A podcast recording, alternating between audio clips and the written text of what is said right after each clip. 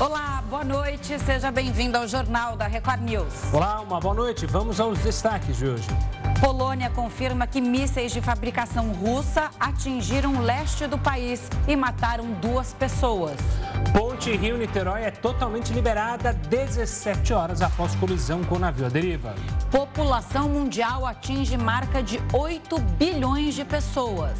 E ainda, NASA tentará lançar foguete à Lua pela terceira vez.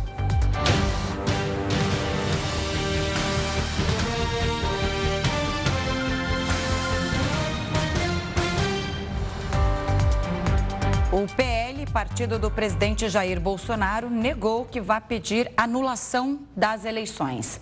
No final da tarde, a informação de que o PL iria pedir anulação das eleições de 2022 ao TSE agitou Brasília. A legenda informou que analisa um relatório feito por um instituto contratado por ela, que concluiu que não é possível validar resultados de modelos antigos de urnas e afirmou que o estudo é apenas preliminar. Na semana passada, as Forças Armadas não encontraram evidências de fraude durante a votação, mas não descartaram a possibilidade de que isso aconteça. E a PEC da transição, que busca viabilizar o pagamento do Auxílio Brasil de 600 reais, deve ser apresentada nesta quarta-feira ao Senado. Vamos a Brasília, então, conversar com o repórter Matheus Escavazini para saber mais detalhes. Boa noite, Matheus, suas informações.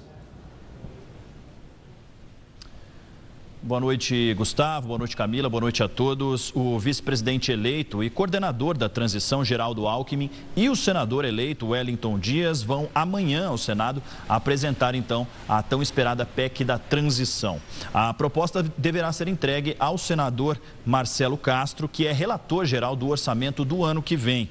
Ele já havia dito, Marcelo Castro já havia dito, que a PEC vai precisar detalhar valores para deixar claro quais recursos serão retirados do teto de gastos e que isso não será um cheque em branco para o futuro do governo. A tramitação que vai começar pelo Senado só deve acontecer após conversas com lideranças partidárias e das casas legislativas. Dentro do Senado, ela vai então seguir o rito normal. Primeiro vai passar pela Comissão de Constituição e Justiça para depois então seguir em votação ao plenário. A expectativa é que ela seja votada no Senado até o fim de novembro. Caso seja aprovada, aí sim, então, vai seguir para a Câmara dos Deputados. A PEC da transição foi uma alternativa encontrada pelo governo eleito para viabilizar o pagamento de despesas que não foram previstas no orçamento do ano que vem, entre elas o Auxílio Brasil de 600 reais. Se retirada do teto, o governo teria a garantia desses recursos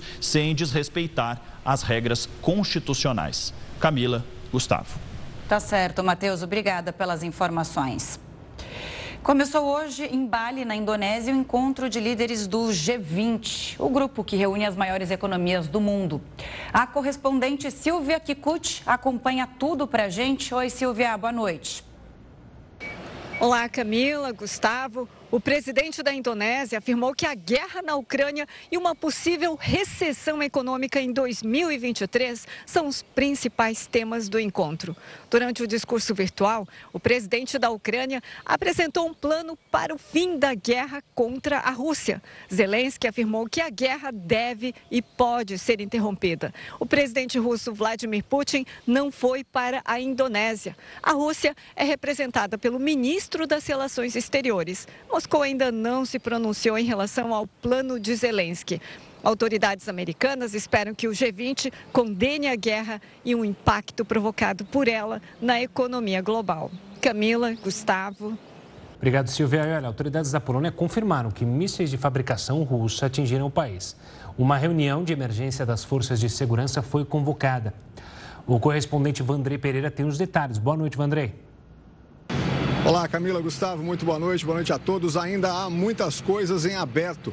Os foguetes teriam atingido uma fazenda na fronteira entre a Polônia e a Ucrânia, matando duas pessoas do lado polonês.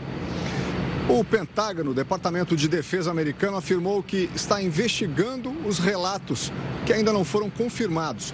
O presidente da Ucrânia, Volodymyr Zelensky, acusou a Rússia de causar uma escalada do conflito.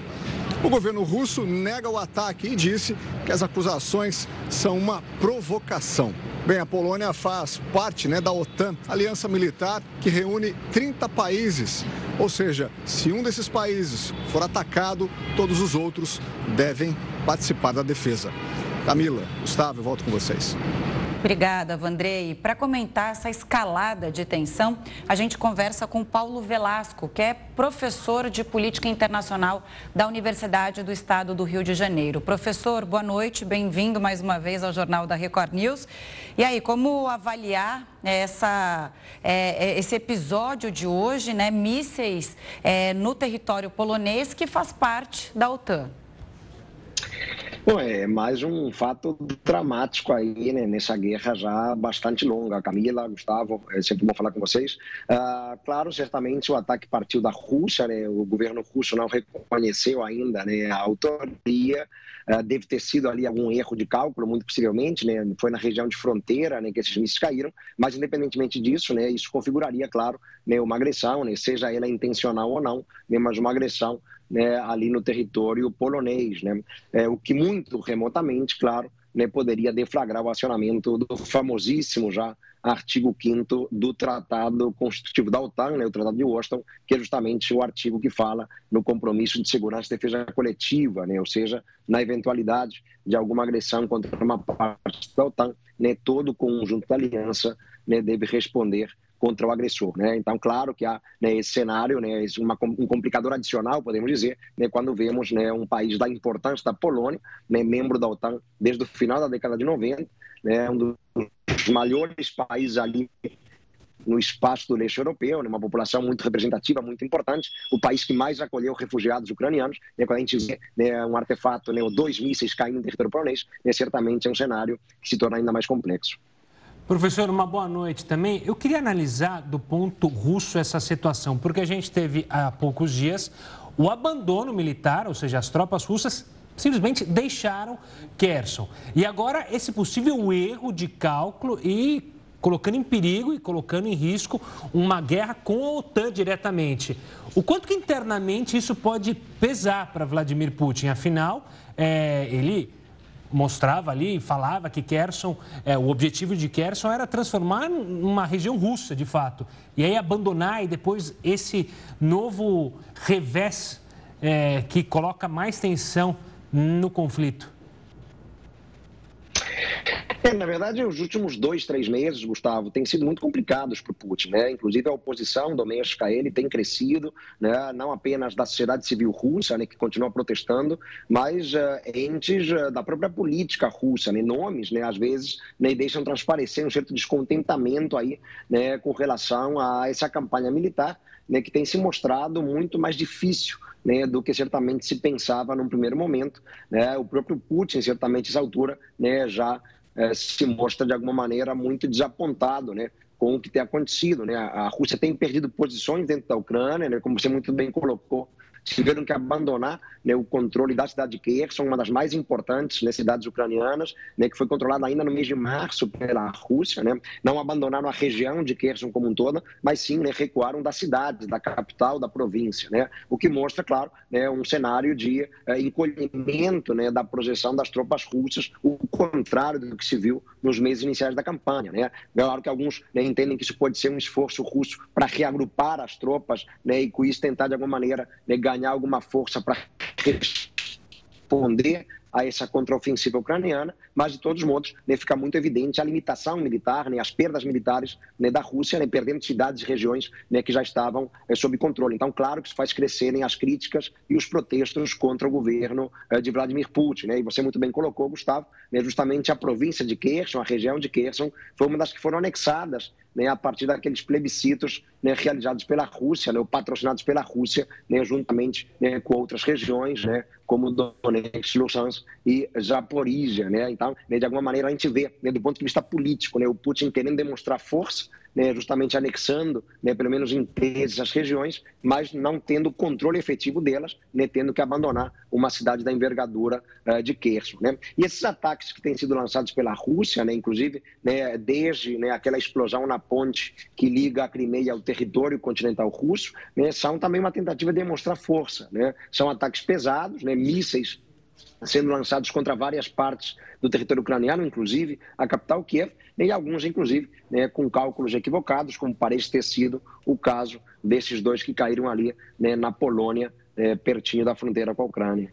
Isso é comum numa guerra, um cálculo equivocado, né? E atingir um outro país ali é, que fica na fronteira com a Ucrânia. E quando a gente olha no mapa da onde aconteceu esse ataque, é, fica um pouco mais acima da cidade de Lviv, que foi a porta de saída de milha, milhares né, de ucranianos ali é, no começo da guerra, quando essa guerra se instituiu. Outra coisa que eu queria te falar é o seguinte, foi um dia, você mesmo ressaltou, um dia bastante violento em relação aos ataques russos, né? Não sei se adianta o governo russo negar que não foi o autor desse ataque na Polônia. Queria a sua avaliação. É, a, aquela região ali da fronteira da Ucrânia com a, com a, Polônia, ela tem sido, né, recorrentemente, desde o início da guerra, Camila, alvo de ataques russos, é, porque não só foi uma porta importante de saída né, para refugiados ucranianos, mas é uma porta importante de entrada né, para material militar né, que vem eh, da OTAN, né, que vem uh, do Ocidente. Né? Então, é uma porta de entrada natural né, por onde justamente as tropas eh, ucranianas recebem né, apoio, eh, sobretudo armamentístico, né, a partir dos Estados Unidos né, de outros países da OTAN. Então, né, a Rússia tem ali um algo importante e é relativamente comum, sim, em guerras, né, às vezes se errar né, o cálculo, né, você define ali as coordenadas do ataque e pode, né, às vezes, acontecer um equívoco né, de alguns metros, né, dezenas de metros, e aí acaba indo né, o míssil para o outro lado da fronteira. Né, não é algo tão incomum assim. Né? Ah, e, de fato, né, a ofensiva russa ela tem sido crescente. Hoje foi um dia, como você muito bem colocou, é, bastante violento. Né? Isso, de alguma maneira, demonstra né, um certo desespero né, das autoridades russas né, querendo mostrar força. Né? Esses ataques agressivos né, a partir do lançamento de mísseis né, têm sido comuns nas últimas semanas né, para tentar, de alguma maneira, também atemorizar a população ucraniana e o próprio governo do Zelensky. Né? Com relação à negativa da autoria, é parte né, das narrativas de guerra. Né? O governo ucraniano também né, não admitiu né, estar vinculado com aquela explosão na ponte né, que liga a Crimeia ao território continental russo, né? mas todos os indícios apontavam né, para algum tipo de participação da Ucrânia. Então, nesse tipo de negativa, ele acaba sendo comum, né? você não reconhece a autoria né, para não colocar mais lenha na fogueira, né, mas o mal já está causado, né, o dano já foi provocado. E esse dano já foi provocado e a gente tem uma reunião de emergência na Polônia, é, países membros da OTAN com preocupação. Como decidir agora é, instigar, usar o artigo que fala para a OTAN então entrar na guerra seria algo inimaginável. Ou seja, a gente vai ver uma terceira guerra mundial. É, você acredita na diplomacia para contornar uma situação complexa como essa? Eu acredito, Gustavo. Eu acho que não é interesse da OTAN acionar o artigo 5 a esta altura. Né? É muito diferente do que se tivesse sido feito um ataque contra Varsóvia, por exemplo. Né? Aí sim né, seria uma ação deliberada das tropas russas né, contra a capital polonesa. Né? Não é o caso. Né? Então, certamente haverá o repúdio, né? haverá, é, evidentemente, a crítica né, às ações militares da Rússia. Né? É, se fará algum tipo de alerta né, para que a Rússia tenha mais cuidado né, com a sua ofensiva militar, né? sendo inadmissível atingir né, um país que não atua na guerra, né? a Polônia né, não tem participação direta no conflito. Né? Então, haverá o repúdio, haverá censura né, contra o ato uh, militar russo, mas é muito improvável, né, para não dizer impossível, né, que seja acionado o artigo 5 né, não é interesse da OTAN, a esta altura, né, provocar aí a entrada da aliança militar no conflito. Né? A OTAN tem sido muito prudente desde o início, Gustavo, eu diria, né, se limitando né, a dar apoio econômico, né, a transferir armamento né, para a Ucrânia, mas em nenhum momento né, se comprometeu a entrar na guerra ao lado da Ucrânia, porque sabe as consequências que isso poderia trazer né, para os países, né, sobretudo europeus, né, que fazem parte da OTAN. Então haverá o repúdio, haverá censura, mas sempre com cuidado, com cautela, para não ultrapassar uma linha vermelha né, que possa ser um caminho sem volta para a própria aliança militar. Professor Paulo Velasco, muito obrigada pela análise sobre mais essa etapa de tensão na guerra da Ucrânia.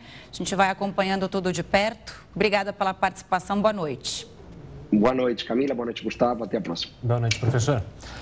Ainda no cenário internacional, na COP27, que acontece no Egito, o presidente eleito Luiz Inácio Lula da Silva teve reuniões fechadas com representantes da China e dos Estados Unidos. O enviado especial, Luiz Fara Monteiro, tem mais informações.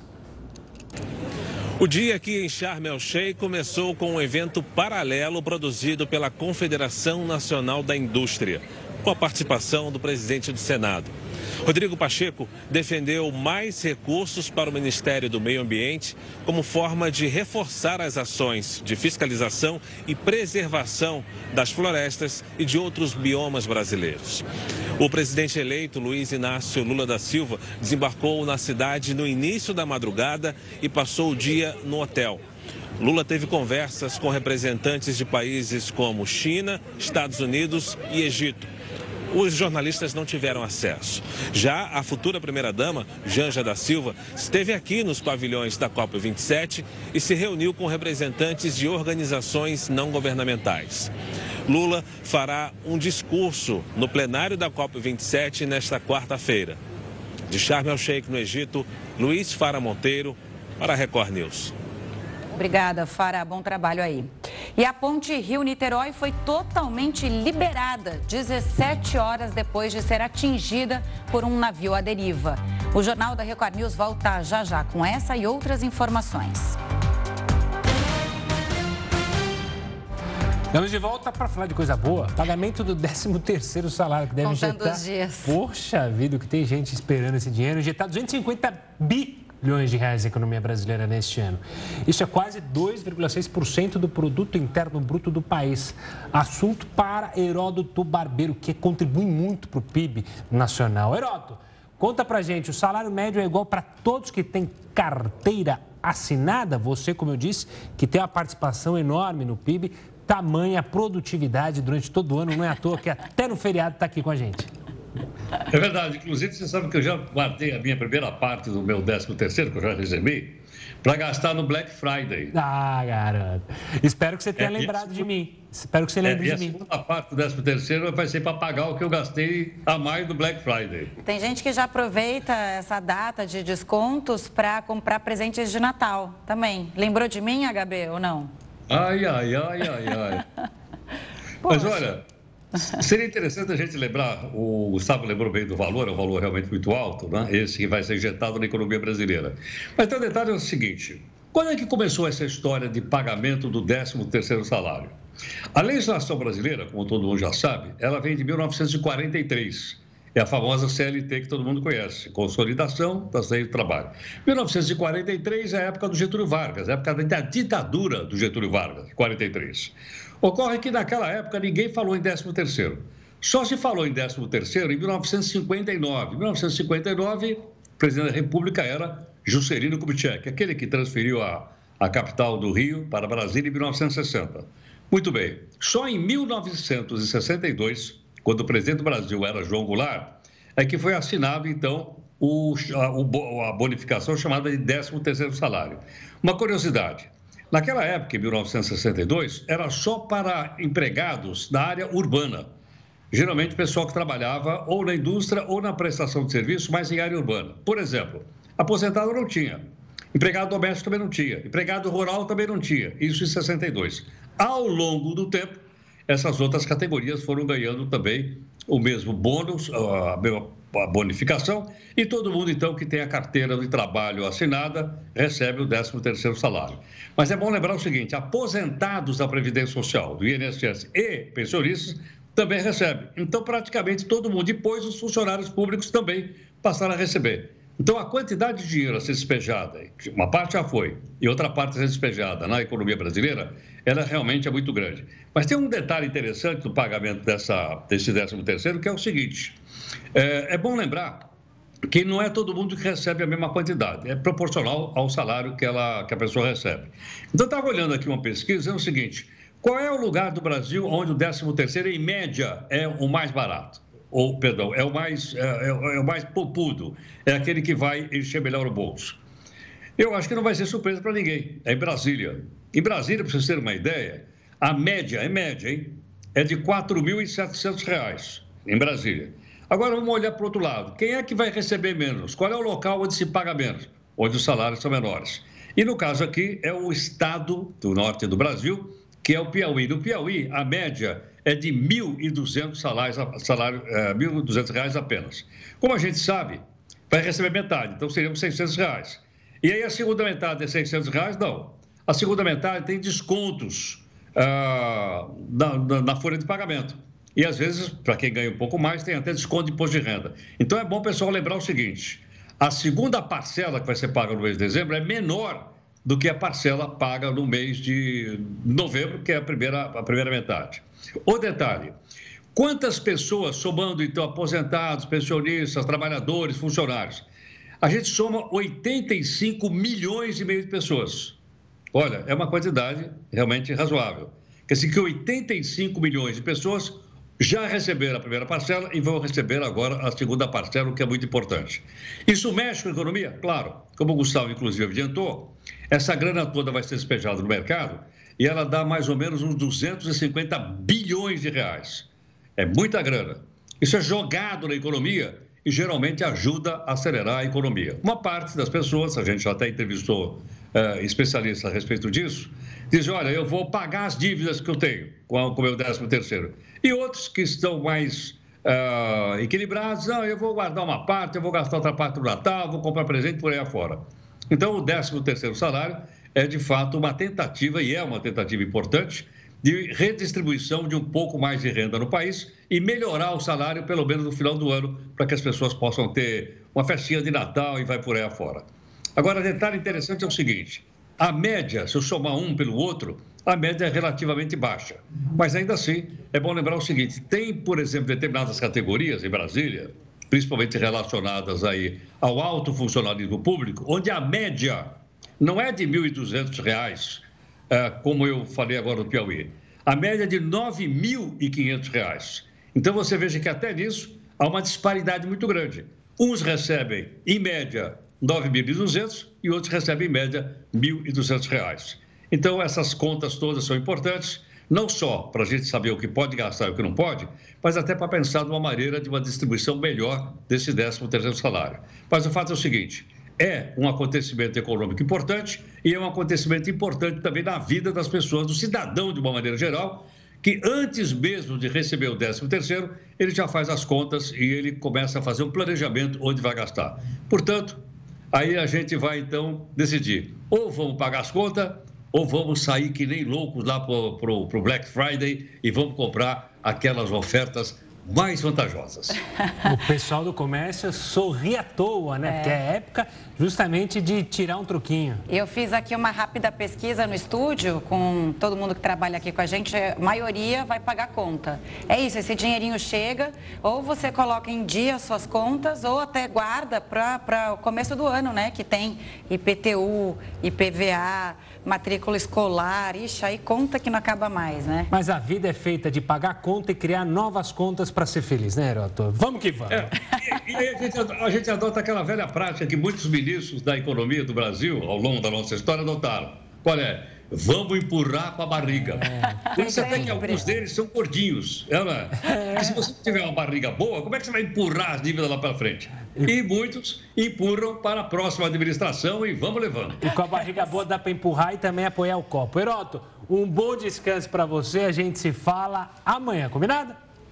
Tchau, companheiros. Até mais. Beijo tchau, tchau. grande.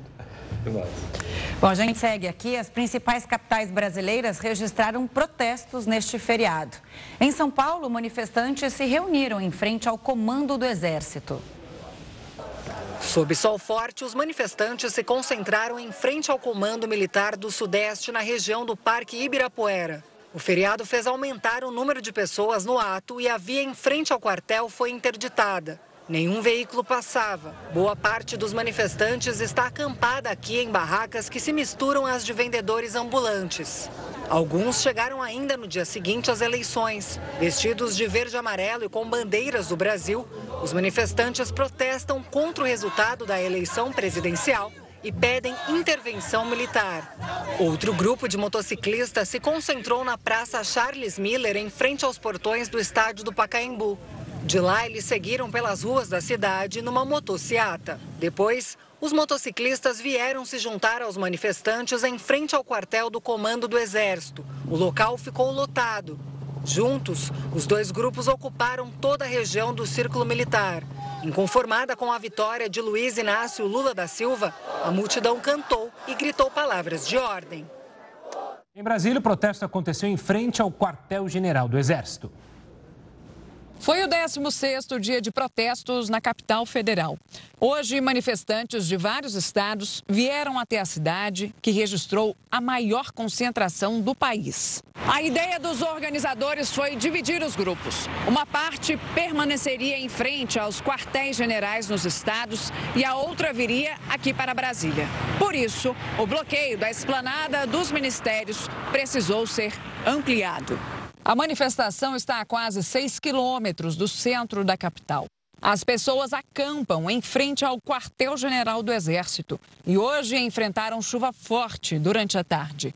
Mas, mesmo assim, seguiram com a manifestação. No Rio, uma multidão se reuniu em frente ao Comando Militar do Leste, no centro. Do alto, deu para ver o tamanho do protesto. Com um carro de som, as pessoas protestaram contra o resultado da eleição presidencial. Também houve protesto em Belo Horizonte, na Avenida Raja Gabalha, na região oeste. Nem a chuva espantou quem foi ao local.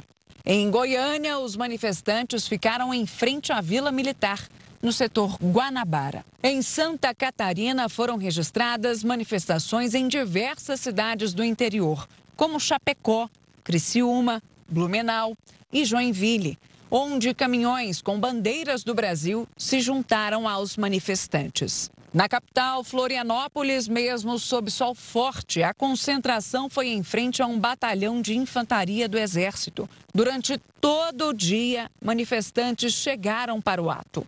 Em Porto Alegre, foi levada uma bandeira enorme do Brasil ao protesto em frente ao Comando Militar do Sul. Em Salvador, as pessoas se reuniram em frente ao comando da 6 Região Militar. E no Recife, ficaram em frente ao Comando Militar do Nordeste. Com bandeiras do Brasil, eles ocuparam o acostamento da BR 232. Após o acidente com um navio, a ponte Rio-Niterói só foi totalmente liberada para os carros depois de 17 horas de interdições. O trânsito livre nos dois sentidos foi um alívio para quem precisou passar pela ponte Rio-Niterói. Ainda pela manhã, a Ecoponte, a concessionária que administra a via, afirmou que a batida do navio não comprometeu a estrutura. O navio São Luís, que estava abandonado há seis anos, se soltou e foi arrastado pelo vento forte até bater na ponte. Um enorme susto para quem viu e viveu o momento. Aqui, ó na ponte aqui, ó. A via precisou ficar fechada nos dois sentidos por mais de três horas, o que gerou um grande congestionamento. Depois do acidente, o navio, que tem 200 metros de extensão, 30 de largura e capacidade de mais de 42 mil toneladas de carga, foi retirado do local com a ajuda de três rebocadores e segue atracado na região do Porto do Rio. Apesar de parecer um acidente inusitado para muita gente, essa não foi a primeira vez que uma embarcação se chocou contra a ponte Rio-Niterói. Inclusive, o episódio com o navio São Luís chamou a atenção para um problema antigo na Baía de Guanabara. Não é de hoje que especialistas alertam sobre a existência de um cemitério de navios. Nós temos aqui na Baía de Guanabara no, naquela região do canal de São Lourenço, afundadas cerca de 60 embarcações. E o número de embarcações que estão é, abandonadas na superfície da Baía de Guanabara, ninguém sabe informar. A Marinha do Brasil disse que abriu um inquérito para apurar as causas, circunstâncias e responsabilidades do acidente. Vamos falar de Copa do Mundo? No segundo dia de preparação, Neymar treinou pela primeira vez. E o técnico Tite todo, teve todo o elenco à disposição. A felicidade de jogar a terceira Copa do Mundo que contagia todo o elenco. Hoje, Neymar conseguiu participar do treinamento em Turim, na Itália. O zagueiro Marquinhos, que desfalcou o Paris Saint-Germain no domingo por causa de um desconforto muscular, apareceu mais tarde e só correu em volta do campo. Mas o departamento médico não vê motivo de preocupação e aproveita a estrutura da Juventus para deixar o atleta 100% para a Copa. Além das instalações, a Juventus cedeu três jogadores para a seleção brasileira: o zagueiro Bremer e os laterais Alexandro e Danilo. Os dois prováveis titulares da equipe de Tite. Cada um de um lado do campo, mas com um entrosamento que vai além do gramado. Para mim, falar do Alexandre é, é, muito fácil, assim, né? A gente tem uma amizade desde 2010, quando a gente conheceu no Santos. Uh, e só foi crescendo, né? E a gente nunca deixou de se falar. E para mim é um, é um orgulho, assim, chegar a uma Copa do Mundo com o Alexandro, né? Que é, que é mais do que meu amigo, assim. Uma felicidade a mais para Danilo, que aproveita a boa fase depois de sofrer uma lesão na Copa de 2018. Esse momento eu me encontro muito preparado, eu diria, emocionalmente, é, tecnicamente, fisicamente, para poder estar tá na seleção brasileira, não posso fazer nada menos do que estar tá feliz, estar tá satisfeito e, e, dar o meu máximo em cada, em cada momento aqui dentro para poder devolver isso. E olha só, mesmo sem entrar em campo, os massagistas da seleção são fundamentais na preparação dos atletas. O trabalho desses profissionais pode fazer toda a diferença na hora da vitória. Eles são coadjuvantes numa seleção de protagonistas. Serginho e Marcelo foram convocados para a Copa do Catar bem antes da lista final de Tite. Os dois são responsáveis por alguns cuidados especiais aos jogadores. Os massagistas da seleção estão prontos para o Mundial que a gente vai trabalhar muito. É uma responsabilidade muito grande, né? Serginho e Marcelo sabem que, de alguma forma, também podem ajudar a ganhar um jogo de Copa do Mundo. Isso porque, na intimidade dos vestiários, eles se tornam confidentes dos jogadores. Ouvem desabafos, dão conselhos, incentivam os craques e, muitas vezes, depois de um gol ou de uma vitória, são retribuídos com carinho e agradecimento. Tem hora que um jogador faz um gol, vai comemorar com a gente, é sentimento de muito orgulho. Fazer parte. Fazer parte do grupo. O cara fala pra você, parabéns, Serginho. Você realmente você é um fenômeno, você, trabalha, você trabalhou muito bem, valeu. O trabalho deles vai muito além do que simplesmente fazer massagens nos atletas. Durante o torneio, eles têm uma rotina bem corrida. Vão para o estádio quatro horas antes da partida e são responsáveis por prepararem o vestiário antes da chegada do time. Serginho é o mais experiente da dupla de massagistas. Ele entrou na seleção depois do Mundial de 2014 e sabe o que é participar de uma Copa do Mundo. Dá um telefone na barriga, né? Mas é, é, é emocionante. Marcelo vai estrear em mundiais e prestes a desembarcar no Catar, sente as emoções de quem lutou muito por esse momento. Muito importante na minha carreira, não só por.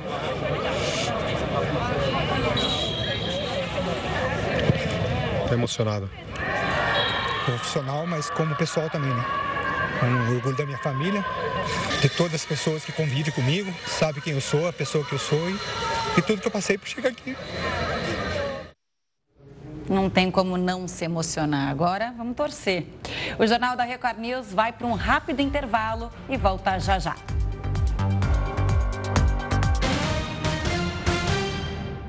O Jornal da Record News está de volta e após o anúncio de falência da FTX, empresa de criptomoedas, corretora de ativos digitais, correm para garantir aos clientes que os investimentos estão seguros. Para a gente entender melhor e para comentar esse colapso que abalou a confiança no mercado de ativos digitais, a gente conversa com Felipe Américo Moraes, advogado especialista em criptomoedas. Felipe, bem-vindo ao Jornal da Record News, um prazer te ter aqui. Vamos, vamos explicar o que, que aconteceu é, para um rombo desse tamanho e também é, para atingir tantas pessoas que podem ter sido prejudicadas, né? Claro, claro. Primeiramente, uma boa noite, Camila, uma boa noite, Gustavo.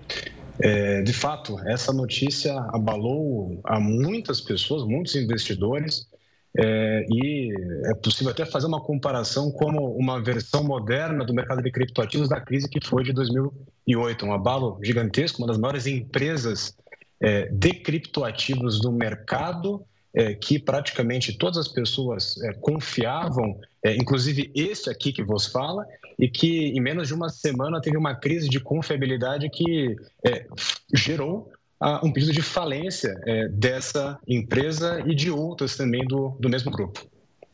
Doutor, a gente. A criptomoeda sempre tinha uma suspeita por parte de muitas pessoas, né? Um receio, um medo, olha, o que, que, é isso? Até de bancos centrais é, espalhados por todo mundo. O que aconteceu, o que aconteceu nesses últimos dias é reflexo de uma falta de regulamentação dentro dessas criptomoedas, ou seja, é, o que acontece nos Estados Unidos, na Alemanha, aqui no Brasil, é, não se conversa entre, aí a gente não tem noção exata do que está acontecendo. É um pouco disso ou não? Olha, eu penso que sim. Eu penso que sim. É, a grande questão que nós temos que entender sobre a FTX, que é uma das maiores empresas do mundo de criptoativos, é o seguinte: nós estamos falando de uma empresa é, que ela tinha como atividade principal a custódia de criptoativos. Ela fazia uma atividade muito parecida com o que os bancos fazem com o nosso dinheiro. Né? Nós temos nosso dinheiro depositado em bancos e pessoas que têm criptoativos, eles podem ter o dinheiro depositado também nessas corretoras, né? que uma delas, uma das maiores do mundo, era a FTX. Agora, qual que foi a grande questão que envolveu isso tudo? É, surgiu no mercado, isso foi divulgado pela mídia, sobretudo, é, uma espécie de notícia de que, é, caso todas as pessoas que deixaram seus criptoativos na FTX quisessem sacar os seus valores, a empresa não conseguiria sacar. E qual que foi o resultado disso? Foi uma espécie de um movimento de é, corrida bancária, vamos supor, é, como se todas as pessoas com medo de não é, conseguir sacar a tempo seus valores, corressem até FTX, solicitassem o saque, a empresa tentasse pagar a todos, mas não conseguisse. A empresa, é, para tentar solucionar esse problema, no primeiro momento, suspendeu os saques, é, mas pior, né, depois que houve uma sucessão de eventos trágicos com a empresa, ainda é, para piorar, houve a notícia é, de um ataque cibernético que acometeu a empresa. Então, foram 600 é, milhões de dólares de clientes que foram drenados por é, criminosos e que resultou nessa falência. Aí a pergunta que você, Gustavo, me fez é, foi sobre a parte regulatória. Olha, é, nós temos em tramitação no Brasil um projeto de lei, que é o projeto de lei número 4.401 de 2021 e que durante essa tramitação, quando essa lei estava no Senado, é, houve a inclusão de um dispositivo legal que teria condições, em tese, de impedir acontecer com uma empresa brasileira o mesmo que aconteceu com a FTX. E por que eu digo isso?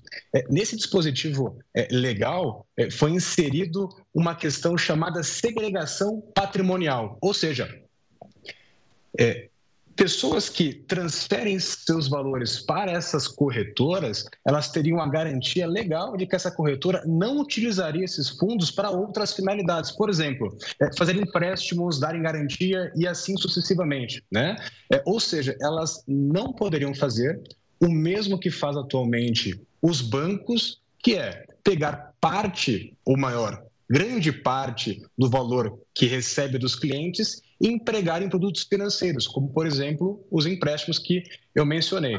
Aí, nesse momento, surgiu a discussão, e nisso, em âmbito legal, sobre se seria ou não necessário ter uma legislação nesse sentido, ou seja, que é, determinasse obrigatoriamente as empresas brasileiras uma segregação patrimonial. E quando o projeto voltou para a Câmara, é, esse dispositivo foi retirado, ou seja, esse projeto de lei atualmente não prevê mais a obrigatoriedade da segregação patrimonial, ou seja, que as exchanges, que as casas de câmbio mantenham assegurado o valor dos clientes para que, em caso de falência, é, os clientes é, recebam esses valores.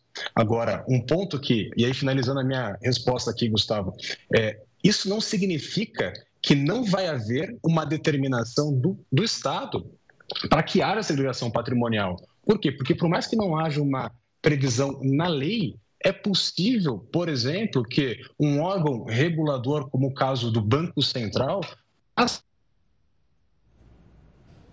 Tivemos um probleminha aqui na conexão. Essa segregação, independentemente de cada uma das áreas. Felipe, só um adendo, eu queria entender Criptomoedas, elas não têm ou possuem algum acordo de Basileia, como existem para os bancos, para as instituições financeiras mundialmente, daquela questão justamente de poder emprestar determinado valor do que você tem depositado dentro do banco. E seria necessário algo assim, mas também é muito tópico imaginar que criptomoedas poderiam é, ter um acordo de Basileia, assim como os bancos? É, a, o setor como um todo, Gustavo, endossa a necessidade de haver não vou dizer uma espécie de acordo de Basileia, alguns especialistas sinalizam nesse sentido, mas o que há hoje, de fato, é uma dúvida se as exchanges, as corretoras de criptoativo, elas podem ou não funcionar como um banco, porque os bancos eles têm aquilo que se chama de reserva fracionária, não é? Ou seja, é, eles têm que ter uma parte em custódia, porém podem fazer produtos financeiros com a outra parte. No mercado de criptoativos ainda não existe é, nada nesse sentido, seja em nível internacional, na maioria dos países, nem a nível global, por assim dizer. E no Brasil, o que acontece é aquilo que eu mencionei: a, o nosso, é, nosso projeto de lei está tentando fazer algo nesse sentido, já foi retirado e ainda é, persiste no mercado essa discussão sobre se é ou não necessário.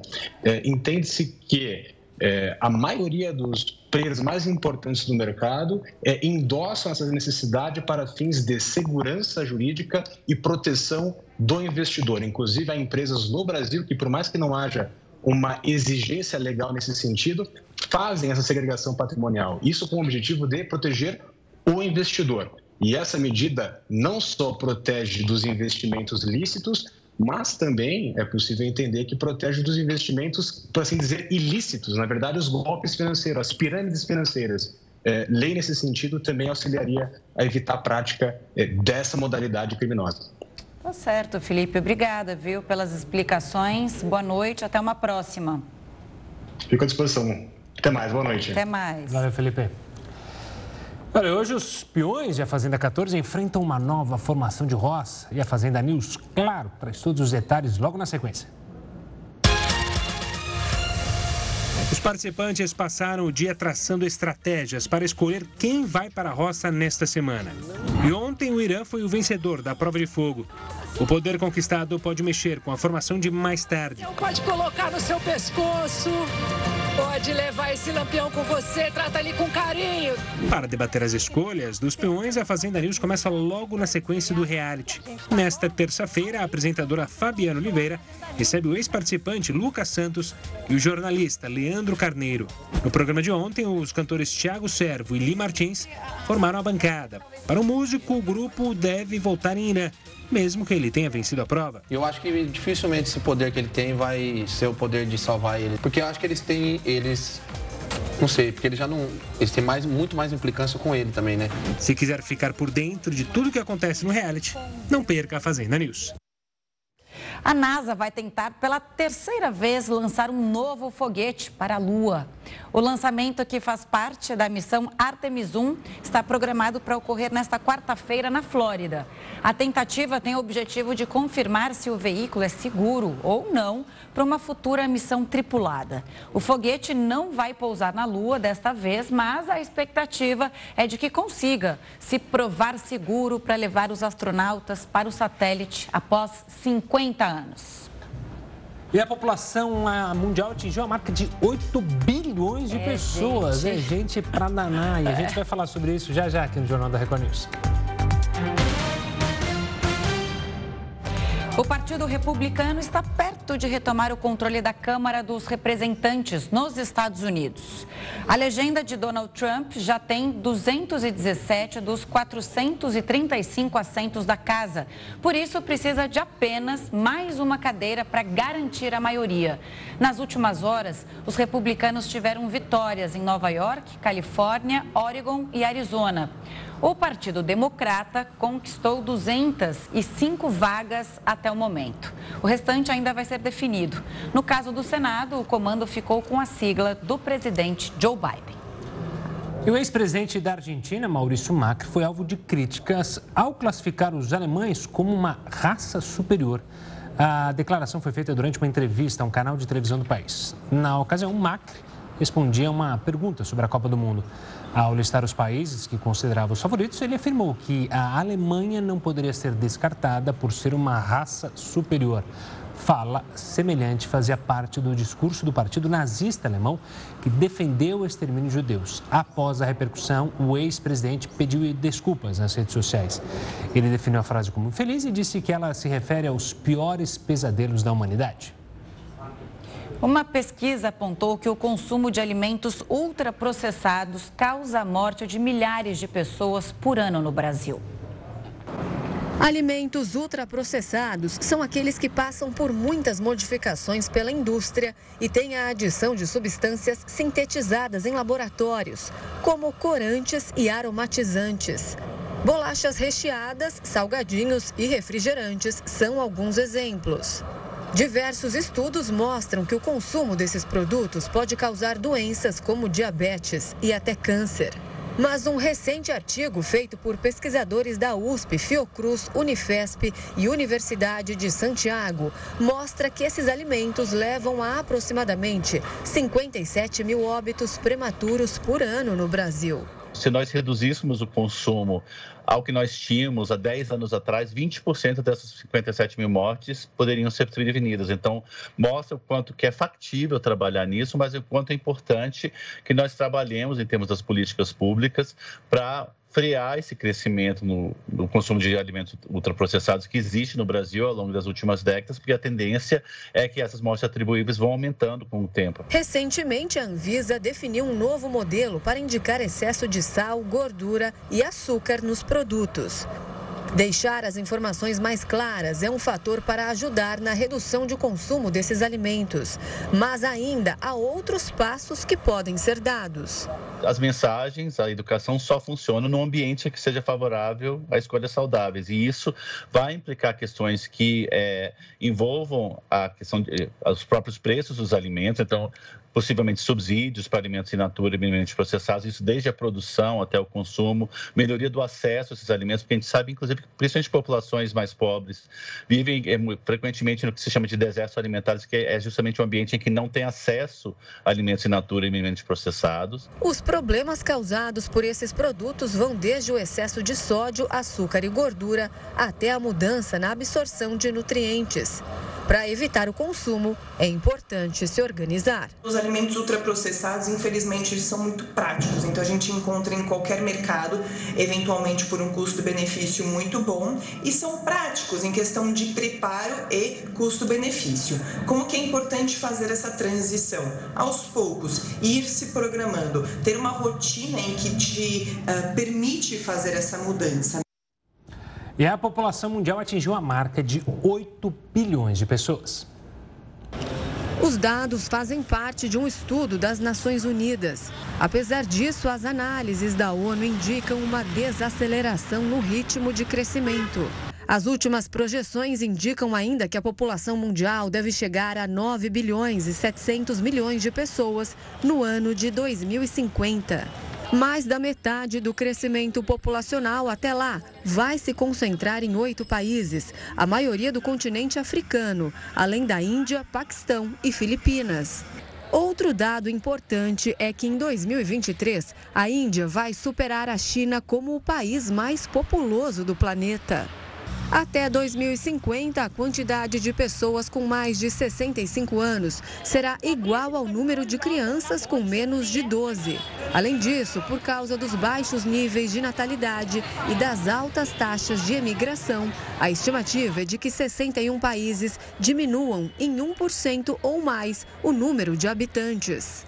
Segundo a ONU, o pico populacional do planeta será próximo de 10 bilhões e meio de pessoas daqui a 60 anos. A expectativa é estabilizar esse número até o final do século.